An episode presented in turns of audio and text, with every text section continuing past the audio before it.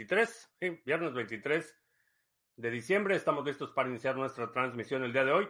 Eh, por alguna razón, YouTube dice que no estoy autorizado para transmitir en vivo. No me dejó hacer el pre-show. No sé qué pasó con la cuenta. Les mandé un correo y no he sabido nada. Así es que vamos a ver qué, a ver qué pasa en los siguientes días con la cuenta de YouTube. A ver si no la cierran. Estamos transmitiendo en vivo audio y video vía Facebook, Twitch, Twitter, Odyssey y eh, tenemos lunes, martes y miércoles nuestro live stream de solo audio vía Podbean. Eh, estamos listos para iniciar. Bitcoin se está negociando en 16.858 en este momento.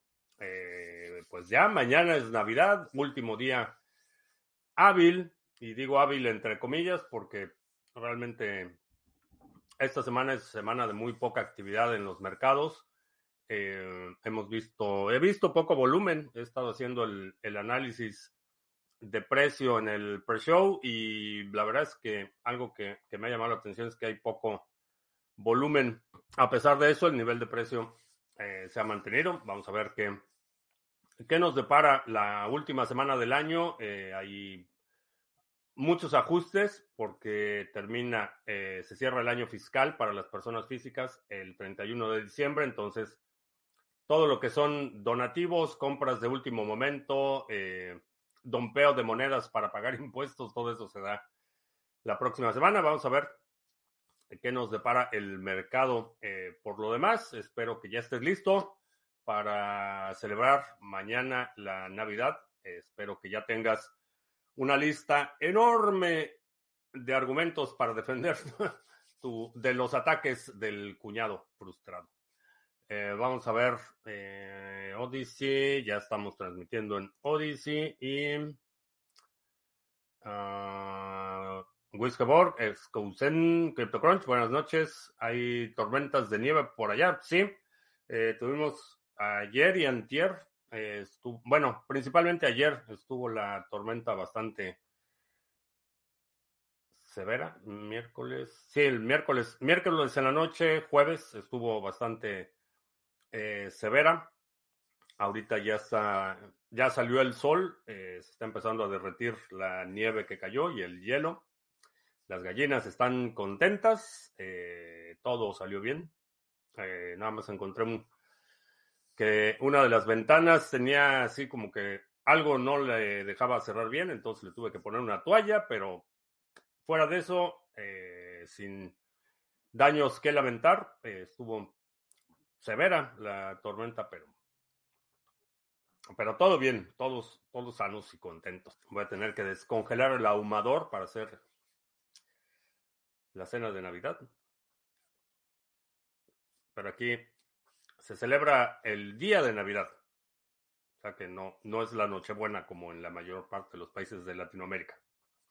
Entonces el día de Navidad es cuando se, se da la celebración. Alejandro en Mérida, ¿qué tal?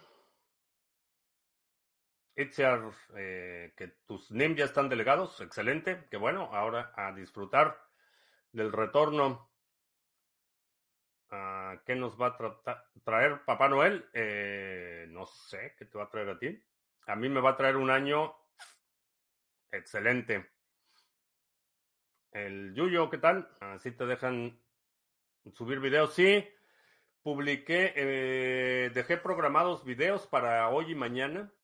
Eh, criptominutos y shorts ya están publicados, ya están programados pero la función en vivo es la que no me, no me dejó y en lo que estuve investigando vi de los canales a los que estoy suscrito con esa cuenta, ninguno tenía transmisiones en vivo activas. Generalmente hay por lo menos uno que está transmitiendo y ninguno tenía, entonces no sé si fue un fallo de la plataforma o, qué, pero también pues el margen de tiempo que tengo, un par de minutos para resolverlo, pues no no lo puedo resolver. Entonces vamos a ver terminando la transmisión que dicen. Eh, si un ASIC se congela en la nieve, ¿se puede salvar? Sí se puede salvar. Eh, se tiene que secar eh, muy bien. No, no, puedes simplemente dejar que se seque. Lo tienes que secar. tienes que utilizar un líquido especial. Puede ser alcohol para desplazar el agua que está en los circuitos para que no se oxiden, pero sí, sí se pueden restaurar. Eh, no, es, no, es, no es fácil, pero sí. Eh, te esperas a que se descongelen y antes de que se empiecen a oxidar, eh, utilizas un líquido especial para desplazar. es parecido al WD-40, que lo que hace es desplazador, desplaza el agua y se pueden restaurar. ¿Cuál es la diferencia entre el NIM nativo y el otro? El NIM nativo está en la red que surgió del proyecto. La distribución inicial para los inversionistas se hizo en RC20. Ese es el que está disponible en la mayoría de los exchanges. Entonces les dieron a los inversionistas iniciales su token eh, NIM RC20 y eh, con eso se financió el desarrollo de la red. Se lanzó la red en testnet primero, ahorita ya está la red Mixnet operativa.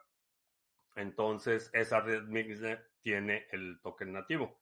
El RC20 no lo puedes delegar directamente, necesitas cambiarlo, ya sea mediante un servicio como el que tenemos de NIMSwap, o tienes que hacer tu propio bridge, que es un poco más, bueno, no un poco más, es bastante más complicado. Tienes que pasarlo a, a la red de Cosmos, eh, después hacer un, bridge en Gravity y después pasarlo al NIM nativo. Entonces está bastante complicado y si lo vas a hacer una sola vez, creo que la, la, la, fricción es enorme. Si lo vas a hacer de forma regular, a lo mejor sí conviene dedicarle el tiempo a aprenderlo.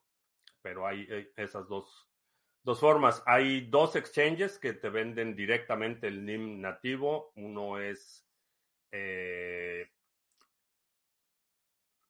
Kraken. Kraken tiene NIM nativo. CoinList eh, también tiene NIM nativo. Y hay otro exchange eh, que también me parece que está en Suiza, que te puede vender el NIM nativo. Pero hay, esas son las opciones. Creo que no te deja por algo que hayas dicho ayer. No, las, las transmisiones en vivo de, bueno, el pre-show en YouTube lo dejo muy alineado con únicamente criptomonedas. Eso es de lo único que hablamos. No hablamos de ningún otro tema más escabroso o para adultos pensantes, sin ofender a la audiencia de YouTube. Tiene sus ventajas, pero la plataforma en sí está muy paranoica. Eh, hay un, un canal que estaba de un ruso que estaba haciendo comentarios sobre la situación en Ucrania y le, le, borraron videos y lo están ahí persiguiendo, pero ah, ¿qué es esto de que Binance está aceptando involucrarse con temas regulatorios? Eh, nada nuevo, eh, Binance ha sido uno de los principales colaboradores y les conviene porque ellos ya tienen toda la infraestructura para cumplir con cualquier regulación que les impongan y esa regulación va a limitar a la competencia.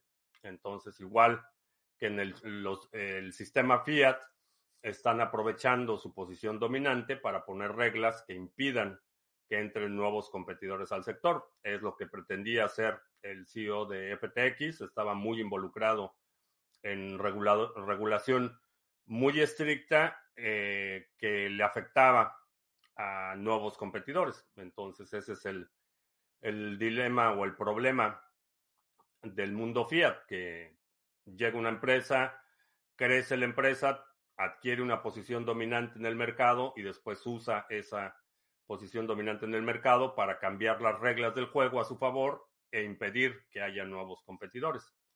Entonces, eh, no me sorprende en lo absoluto. El proyecto NIM está enfocado en la privacidad, nació en Ethereum y dio tokens RC20, que es lo opuesto a la privacidad.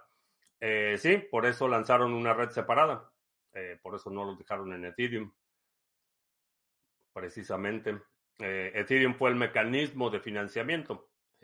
realmente en, en el momento en el que se lanzó el proyecto era la mejor alternativa para poder levantar los fondos necesarios para desarrollar la red de privacidad. Entonces, sí, estás utilizando un, sistema que no tiene nada de privacidad para construir uno que sí tiene un componente de privacidad importante. En, YouTube, la libertad de expresión se la pasan por el arco del triunfo.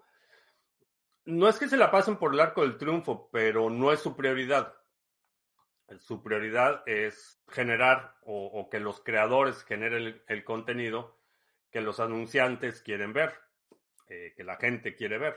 Quieren hacer productos de consumo popular y cuando eres quieres crear algo de consumo popular tiene que ser muy en la media no puedes eh, no hay mucho margen para posiciones más eh, más en los extremos ideológicos tiene que ser muy estandarizado muy normalizado eso es lo que te da los números suficientes para que los anunciantes vean la plataforma atractiva eh, su prioridad no es la libertad de expresión, no es un eh, no es una institución eh, social o de caridad, es un negocio y su negocio es tener la plataforma en la que la gente pueda comprar anuncios y generar dinero. Esa es, esa es su prioridad.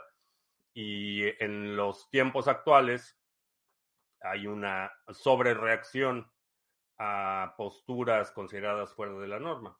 Entonces, e-, esa es la razón. Es, un, hay un incentivo económico para que no permitan posiciones un poco más en los extremos eh, ideológicos, solo que se percibe hoy en día como en los extremos ideológicos, que realmente tanto en la izquierda como en la derecha no son realmente posiciones tan radicales. el cuestionar a la autoridad, que irónicamente fue una marca de la izquierda por décadas, si había un movimiento antiautoritario, anticorporativista, en contra de las farmacéuticas, en contra de, la, eh, de los medios eh, de eh, medios oficialistas, era la izquierda, realmente por, por décadas esa era la postura. Hoy en día la izquierda se ha convertido en el movimiento de la eh, de la oficialización de todo, de la intervención del gobierno en todo, de la, eh, del sometimiento incuestionable a la autoridad, irónicamente. Los rebeldes de los 70s y los 80s eran era la izquierda. Hoy son el gobierno y por eso es que ya son los oficialistas. Qué raro que Binance cumpla con todas las regulaciones, pero nadie sepa dónde quedan sus oficinas centrales. Bueno, eso que de que cumpla con todas las reguladores, eh, las regulaciones, eh, pues quién sabe, no está así tan claro.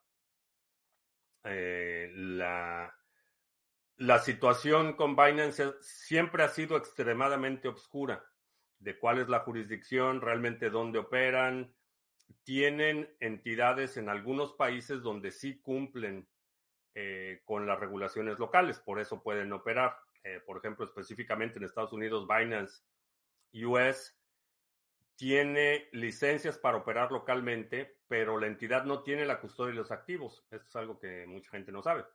Eh, la custodia de los activos no están en manos de Binance, están en manos de un tercero que está autorizado para tener custodia de los activos. Entonces, tienen en algunos países, o en muchos países diría, tienen presencia local que cumple con la regulación local. Pero Binance Global, que es el que realmente deja el dinero, eh, pues está en una situación así muy oscura. Eh, primero, el, el, exchange se originó en, eh, en Hong Kong, China. Para los que dicen que no hay vínculos con China, se originó en China. Después se movió a Singapur y, digo, quienes tienen ya algún rato en el sector se acuerdan que se supone que iba a estar en Malta, que había hizo allí una gira, eh, hizo un convenio con el gobierno de Malta, sacó fotos con el primer ministro de Malta, y luego algo muy similar sucedió en Bermudas, eh, que iba a ser la base en Bermudas, y entonces realmente nadie sabe dónde está Binance Corporativo o a, qué jurisdicción eh, corresponde. Que ese ha sido eh, parte de lo que le ha, le ha, dado tanta latitud para maniobrar eh, de forma global, evadir eh, compliance de forma global, pero sí tiene unidades locales, que si veo bien que un ruso no se puede expresar libremente, aunque diga tonterías, tiene derecho. Sí, pero uh, YouTube no es el gobierno. o por lo menos en, en la parte formal no es el gobierno. No me sorprende si, bueno, me sorprendería si no estuviera coludido con gobiernos como Twitter, por ejemplo, que ya está ampliamente documentada la intervención directa de los gobiernos. No es que no tenga libertad de expresión, pero también hay un componente de que eh, YouTube es una empresa y su empresa, como empresa, el propósito es el lucro. Y si hay alguien que, aunque tenga el derecho de hacerlo y aunque tenga la razón en su argumento, eh, no, no, tiene por qué ah, permitirlo. Vamos a suponer que hay un restaurante vegetariano eh, y alguien va a, hablar de, las, de los beneficios de la proteína animal tiene toda la razón, eh, todo, el derecho de hablar de los beneficios de la proteína animal, animal, pero al dueño del restaurante vegetariano, pues no necesariamente quiere eso en su restaurante y tiene todo su derecho porque afecta a sus operaciones, afecta a su clientela, aunque quien esté argumentando a favor de la proteína animal tenga razón y tenga derecho de expresarse.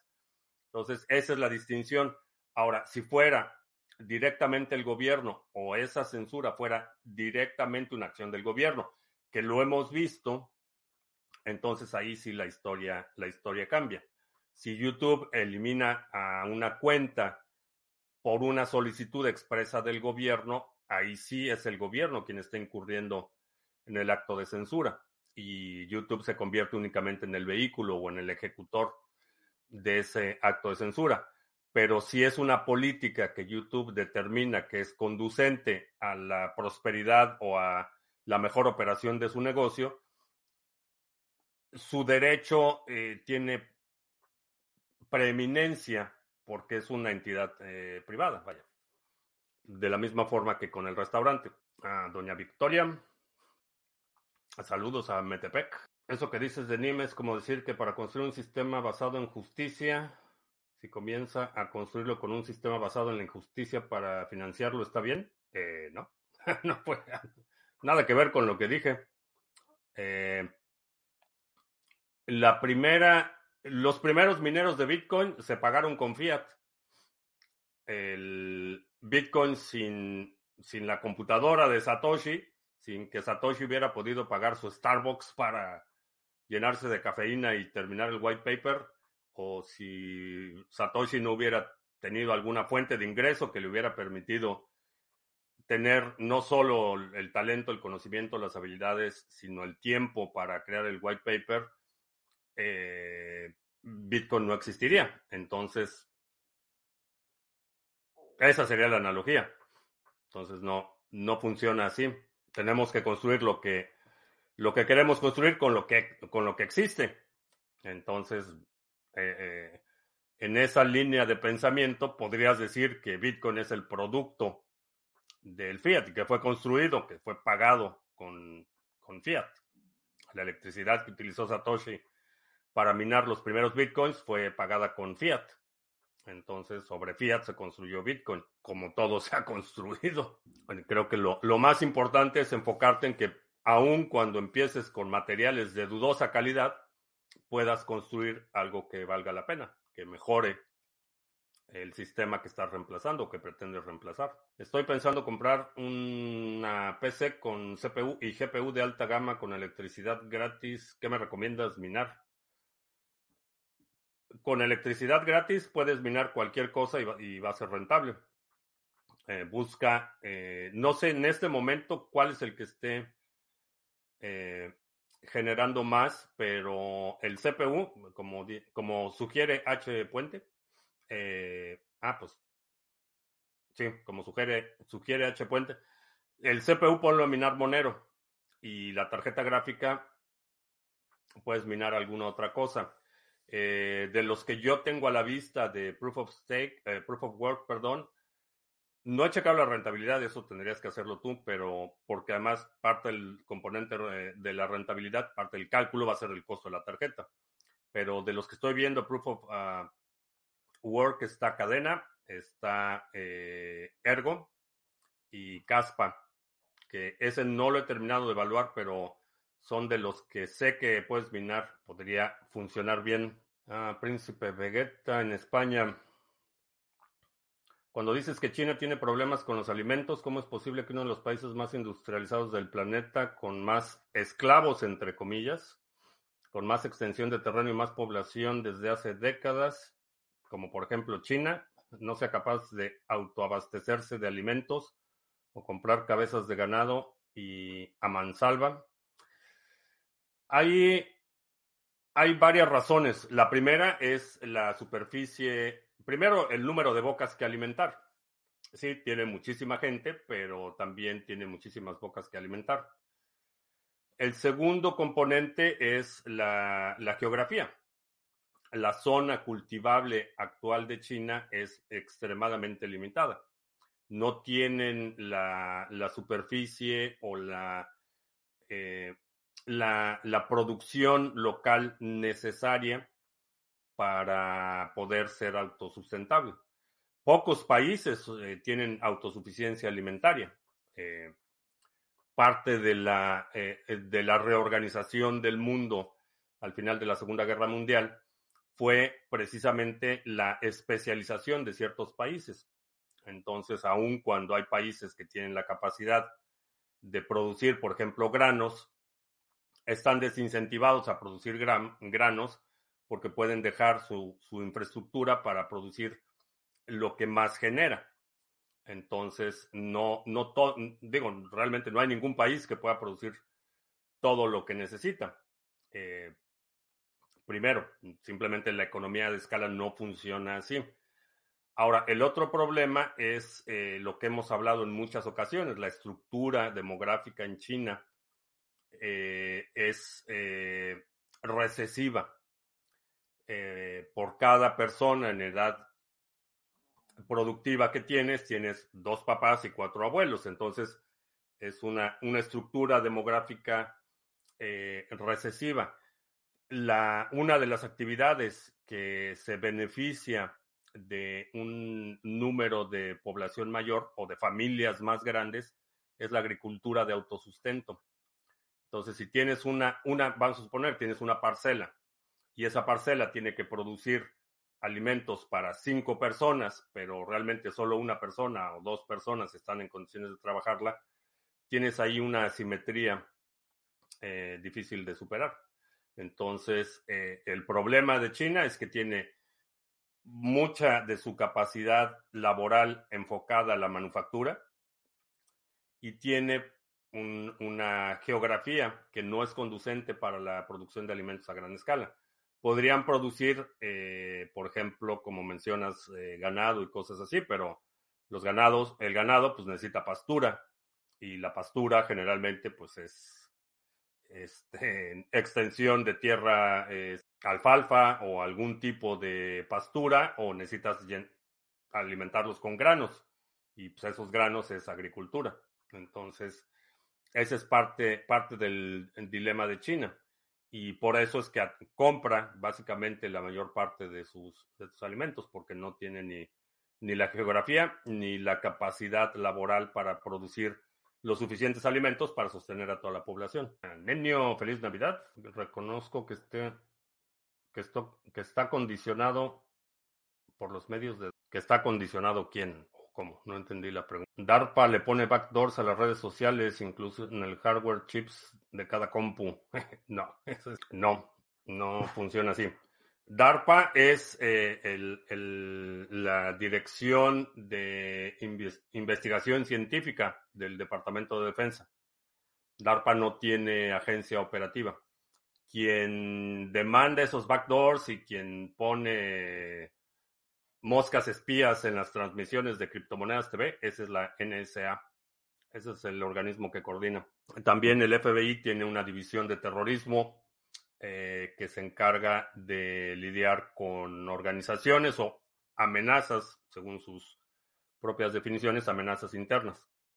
Entonces el FBI y la NSA son los que se encargan de eso. DARPA es eh, investigación científica. DARPA es la que produce la tecnología, principalmente hardware, para materiales de guerra.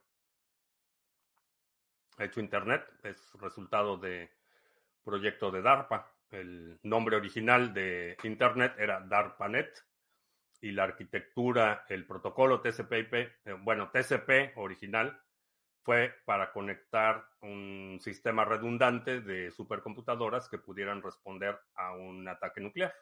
Así es como surge Internet. Según Hoskinson, la cadena y la moneda Midnight sustituirá a Zcash y Monero por su alto nivel de privacidad y descentralización. Habrá que investigar a ver si esa analogía de Satoshi y el Fiat no se ajusta porque BTC no existía. Bueno, NIM tampoco existía. Ese es, el punto. Para, para poder establecer la red de NIM, necesitabas utilizar un vehículo de transferencia de valor que pudiera capturar el valor necesario para crear una red que no existía. Es exactamente el mismo. La, la analogía aplica fiat es a Bitcoin como Ethereum RC20 es a NIM. No existía una red, no existía otra red, necesitas un vehículo financiero, existía fiat, existía Ethereum. La analogía funciona perfectamente. Dice que se avecina pronto, ahora sí, la falta de alimentos, pero ¿qué, qué crees de corte de energía en Europa en pleno invierno? Eh, pues si estás en Europa ya desde, creo que desde finales de septiembre ya les he estado diciendo que compraran leña porque sí, se está encareciendo la energía. Eh, creo que va a haber disrupciones de energía y lo único que se necesita es una tormentita invernal y que le ponga el suficiente estrés a la red eléctrica para que empiece a haber problemas. Eh, también que bajen la temperatura fuera del rango normal y va a haber problemas. Las reservas de muchos países van a alcanzar, en su estado actual, van a alcanzar probablemente para pasar el invierno. Hay algunos países que tienen un poco más de reservas, pero la situación está delicada, vaya, porque Europa ya tiene contratos de alimentación individual y por familia a partir de abril del 2023. No sé qué sean los contratos de alimentación individual, pero si el gobierno es el que va a determinar qué es lo que puedes comprar o qué es lo que puedes comer, cuidado, César, recordando los viejos tiempos de DARPA. Así surgió, ese es el origen de Internet eh, DARPANET. De hecho, ahí eh, puedes buscar, en, hay algunas fotografías eh, del mapa, el primer mapa de Internet, que son tres computadoras del Departamento de Defensa con sus direcciones IP. Bueno, con sus direcciones eh, MAC, porque ni siquiera en direcciones IP todavía no se había desarrollado el TCP/IP, era nada más TCP. En Alemania Prendieron las centrales nucleares y eh, están haciendo otras. Los verdes están indignados por eso. Pues, pues sí, siempre va a haber alguien que se indigne por algo, así es que ya eso de que estoy ofendido o indignado realmente ya no es, no es argumento convincente para nada. La leña subió mucho, el, pellet que, el pellet que utilizan las chimeneas subió al doble de precio. Les dije en diciembre, César, que cuando estaba estudiando redes les, les enseñaron el protocolo Aloha. No, no te voy a preguntar tu edad, César. ¿Por qué la página del CERN dice haber inventado o contribuido más, a, más que DARPA a la invención de Internet? CERN eh, fue la, el lugar donde se originó el HTML, el primer navegador de Internet, el Mosaic fue creado en CERN. Entonces, supongo que sí, eh, le podrías dar eh, más crédito porque HTML como, como lenguaje de eh, marcado de hipertexto, el concepto de los links, enlaces a otros documentos, las primeras versiones de HTML y el primer navegador Mosaic salió ahí de CERN. En términos de contenido, sí, contribuyó a la accesibilidad eh, construir una, inteligencia artificial o androide que no respete las leyes de Asimov puede ser hostil y dañar a cualquiera es un delito. Sí, eh, porque la actividad, las actividades, cuando dices dañar a alguien o hostil, eh, esas, esas actividades son delitos por sí mismos. si tú construyes una inteligencia artificial que provoque un incendio, por ejemplo, la conducta en sí mismo no es distinto a que provoques el incendio con una bomba molotov. Eh, la conducta penalizada es el daño que estás ocasionando, no el mecanismo que utilizas para producir el daño. Y como comentábamos, me parece que fue ayer o antier, la inteligencia artificial no tiene agencia. Entonces, eh, es un instrumento de quien lo haya creado. Si utilizas un robot para asesinar a alguien, por ejemplo, como lo hizo el Departamento de Policía de Dallas en 1900, no, en el 2000, ¿qué fue? 2015 me parece, 2000, sí, 2015 por ahí. Eh, eh, durante un tiroteo a la policía de Dallas, el, francotirador se escondió en un estacionamiento y la policía de Dallas utilizó uno de los robots que utiliza para explosivos, le pusieron un explosivo al robot, mandaron el robot a confrontar al francotirador y detonaron el robot.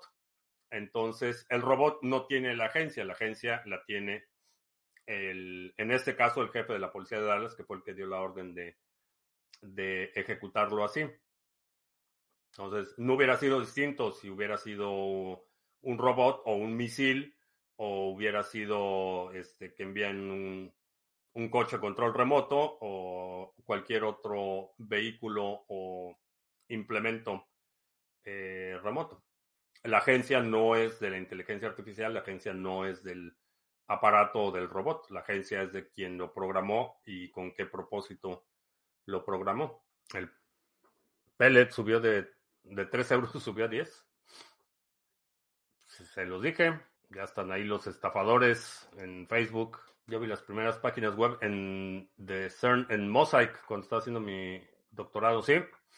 Sí, yo también utilicé Mosaic un rato. Satoshi supo sortear bien la vigilancia inherente a Internet Sí, parece que tomó muy, muchas precauciones para mantener su identidad oculta. Los misiles Patriot son armas ofensivas o defensivas.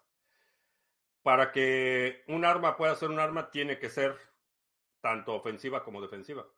Eh, no puede ser únicamente defensiva. Si es únicamente defensivo, no es un arma. Eh, eh, la definición de arma incluye la proyección de fuerza cinética. Algo que es únicamente defensivo no es un arma, es una defensa. El arma debe, debe poder ser utilizada. Lo que define la condición de arma no es necesariamente el uso que se le da, pero debe, debe poder ser utilizada como eh, ofensa o como defensa porque es un, instrumento de proyección eh, de fuerza. Los misiles los puedes utilizar como defensa aérea eh, o los puedes utilizar para atacar a alguien. Los misiles Patriot que se les están que se van a mandar a Ucrania, por ejemplo, Ucrania los podría utilizar para defenderse de un ataque ruso o los podría utilizar para mandar misiles a Polonia. El uso eh, puede ser cualquiera de los dos. Digo, no sé para qué mandaría misiles a Polonia, pero ese sería un uso ofensivo. En la de Satoshi está parada o tuvo algún movimiento. Ocasionalmente recibe Bitcoin. Alguien, así como, supongo que como las ofrendas que la gente va a dejar a las iglesias, que ponen su eh, una figurita de metal pegada en el manto del santo. Hay gente que de repente manda manda Bitcoin a las direcciones conocidas de Satoshi. No, no sé por qué, pero ocasionalmente sucede. Alberto, eh, que se ha escapado, pues mañana fiesta, feliz Navidad también. Muchas felicidades. A ver, mensaje de nuestro moderador. No tenemos ofertas ni promociones. Todos esos que están diciendo que mandé mi Bitcoin y recibí, son estafas. ¿Cómo se puede dejar un mensaje para siempre en la cadena de bloques de Bitcoin? ¿Se necesita resolver el bloque siguiente o se puede introducir un mensaje cualquiera? Lo puedes poner en una transacción. Eh, hay algo que se llaman opcodes y puedes incluir un mensaje breve en la transacción. Eh, por ejemplo, en el bloque Génesis, eh, Satoshi incluyó el mensaje de el rescate de, los bancos. Puedes incluirlo en una transacción, puedes incluir un mensaje en una criptomigrante, felices fiestas. Eh, no, cualquier transacción puede incluir un mensaje. Podría hacer un tutorial.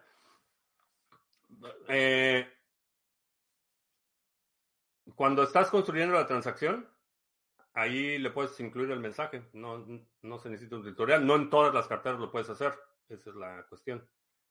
Eh, necesitas utilizar, por ejemplo, eh, Green Wallet te permite hacerlo, Samurai te permite hacerlo, eh, Sparrow me parece que también, Bitcoin Core, la, cadena, perdón, la cartera de Bitcoin Core eh, creo que son las que, las que he visto. ¿El invierno de Bitcoin durará hasta el 2028, 2030? Eh, no. No, eh, estoy observando. Parece ser que vamos a ver todavía algunas capitulaciones de, monero, de mineros, perdón, no de monero, de mineros el próximo año y toca fondo y empieza el proceso de recuperación. Electrum también te permite te permite hacerlo. Y, y, eso es en la red de Bitcoin. En otras redes, eh, hay muchas redes que por defecto tienen el campo de memo, por ejemplo, como memorándum, no como Guillermo, memorándum. Y puedes escribir ahí cualquier mensaje. Si necesitas hacer un documento más grande, puedes en ese campo incluir el hash de otro documento. Y con eso ya tienes un, un registro permanente de, un, de la integridad de un documento. Esas transacciones con mensaje cuestan más fin, sí, porque son más grandes. La, la forma en la que se determina el costo de la transacción son eh, satoshis por byte y si transmites más bytes en la forma de un mensaje, pues la transacción es más grande. ¿Cuál es el procesador más rápido disponible en el mercado en la actualidad? No sé cuál es el más rápido y cuando hablas de disponible, pues depende de tu presupuesto. Seguramente hay procesadores que son extremadamente rápidos, pero que no son viables para una computadora de escritorio. Eh, semiconductores y cosas así que se utilizan en aplicaciones especializadas son procesadores extremadamente rápidos, pero que cuestan miles y miles de dólares. Comercialmente no sé la nueva gama de procesadores eh, por ejemplo, el M2 de Apple, que creo que ya va a salir, los nuevos procesadores de Intel, no no sé en qué rango de desempeño para escritorio. Dice el Yuyo, el Intel 13900K, dice para aplicaciones de escritorio. El AMD Ryzen Threadripper 3990X, más de 4000 dólares, o el i9 esa es la gama más reciente. Bueno, vamos a hacer anuncios rápidamente. Te recuerdo del el OTC Trading Desk de Sarga si quieres hacer intercambios cripto a fiat eh, sin KYC de persona a persona. Checa el OTC Trading Desk y también checa la página de Sargachet donde están todos los proyectos que estamos operando. El Mixnode de NIM, el pool de Cardano, Waves, Harmony, Band, el nodo de Ontology chécalos en sargachet.cloud. Y como mencionábamos, eh, si quieres hacer eh, swap de NIM RC20 por NIM nativo o quieres comprar NIM nativo con USDT o quieres vender tu NIM nativo por Tether, eh, lo puedes hacer en nimswap.com. Chécalo, va bastante bien el proyecto. Ya cumplimos un mes con el proyecto, así es que vamos a, para quienes están apoyando el proyecto, vamos a tener noticias el lunes de la próxima semana, así es que eh, este, está al pendiente. Eh, también si quieres hacer intercambio cripto a cripto, está el exchange de criptomonedas TV en exchange.criptomonedastv.com. Y también se está acabando el tiempo, queda un poco menos de una semana para que aproveches el precio actual de los seminarios de Criptomonedas TV. Van a incrementar los precios el próximo año y eh, los vamos a migrar a una nueva plataforma. Si te falta algún seminario, si quieres tomar alguno, eh, puedes comprarlo y vas a seguir teniendo acceso de forma indefinida como en todos los casos, pero si no aprovechas, el próximo año van a costar más. Que si he resuelto algún bloque de Bitcoin en mi trayectoria como tecnólogo. Eh, minería individual, no. He minado Bitcoin con mineros caseros. Necesitamos ASICs que minen mucho, consuman poca energía. Los veremos pronto. Se han convertido, vaya, son cada vez más eficientes. Ha, habido un avance significativo en la eficiencia de los mineros. Hay un límite físico de qué capacidad puedes obtener de un minero.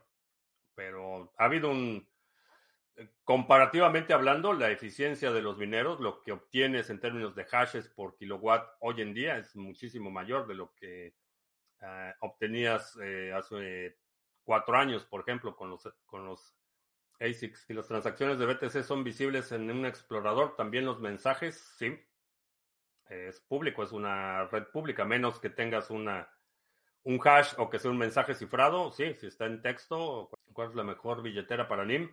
Ahorita la, la alternativa es la NIM nativa, la de NIM, la puedes buscar en nimtech.net. Eh, sé que ya está bastante avanzada la integración con Ledger. No sé para cuándo va a estar eh, disponible, pero ya está bastante avanzado. El proceso de poner en stake mi One en, también en Sarga. Excelente, Itzer. los AMD, CPU y GPU llevan un par de años con las pilas puestas. Sí, ha habido, ha habido bastante competencia. Hubo un periodo, particularmente entre la generación de los i5, i7. hubo ahí un periodo como de letargo. Realmente no hubo mucho avance en términos de desarrollo de procesadores en, esa, en esas dos generaciones. Las, eh, en términos de eficiencia, por ejemplo, eh, hay muchos procesadores i5 que, pues no, vaya la, la diferencia entre un i5 y un i7 con los mismos núcleos es eh, bastante marginal. Pero sí, parece que la competencia se ha arreciado y se están poniendo las pilas. Eh, la rentabilidad del stake de ADA ha disminuido bastante. Sí ha bajado, eh, eventualmente se va a estabilizar, va a subir. Hemos tenido en el pool algunos epochs eh, bastante bajos, pero también hemos empezado a tener algunos picos a la alza, entonces se va, se va promediando el retorno. Tauro, feliz pre-Navidad a todos, felicidades. Y bueno, pues ya estamos por terminar. Eh, la próxima semana vamos a tener transmisiones normales. El, el lunes vamos a tener una versión extendida de la transmisión. Ya lo, para quienes están participando en el grupo de la Estrategia 2020-2021, eh, van a recibir un correo el fin de semana. Y para los demás, pues la próxima semana. Hay un servicio que deslistó Ethereum de las criptos disponibles para ser, por ser descentralizada. Eh, Paxful, sí. Ah, fue el que lo eliminó Paxful. Pero dejó, digo, entiendo el acto simbólico haber eliminado Ethereum porque es muy centralizado, pero dejaron USDT y dejaron USDC y dejaron otros tokens basados en Ethereum. Entonces me suena más a baños de pureza y un acto simbólico que realmente algo que va a tener impacto. El defecto de la poca atracción del ecosistema Cardano es que su stake es de 10, por lo que la gente no utiliza mucho las dApps. Es, eh, sí, es, es irónico. La verdad es que funciona tan bien el stake que mucha gente está renuente a mover su dinero y eso puede ser una ventaja o una desventaja. Creo que en términos de, de estabilidad y de continuidad en la operación, creo que es preferible a que veamos el rug pull de la semana en la red de Ethereum. Eh, creo que eso en términos de costo reputacional es muy alto para los proyectos y realmente Cardano no ha, no ha tenido ese tipo de situaciones. Entonces, irónicamente sí, es mucho más conservador, tiende a atraer gente con una perspectiva eh, mucho más eh, del lado conservador, y, no estoy hablando políticamente conservador, sino un poco más eh, renuente a tomar un riesgo excesivo en sus inversiones, entonces pues está ahí engordando la vaca poco a poco. Si las transacciones de BTC son visibles en el explorador, también el mensaje incluido, sí. A menos que sea un mensaje cifrado, eh, sí. Si es un mensaje en texto, se puede ver en un explorador, porque es un ledger público descentralizado. Todo el mundo tiene una copia de ese mensaje. Cualquier persona que tenga un nodo puede tener ese bloque. Bueno, va a tener ese bloque y ese bloque va a contener el mensaje en tu transacción. Y bueno, con eso terminamos. Este, feliz Navidad. Ah, me lo puse al revés. Mi gorro de Santa Claus. feliz Navidad. Eh, que te la pases muy bien. Eh, que sea una, un fin de semana muy eh, gratificante. Eh, que descanses, que cenes bien y te veo el lunes a la hora de siempre, 1.45. Vamos a ver si podemos resolver el tema de YouTube. Pero si no, aquí a las 2 de la tarde, hora del centro, nos vemos el próximo lunes. Eh, muchas felicidades, felicidades y nuestros mejores deseos. La dueña de mis quincenas y yo deseamos lo mejor para tu familia estas fechas. Gracias y hasta la próxima.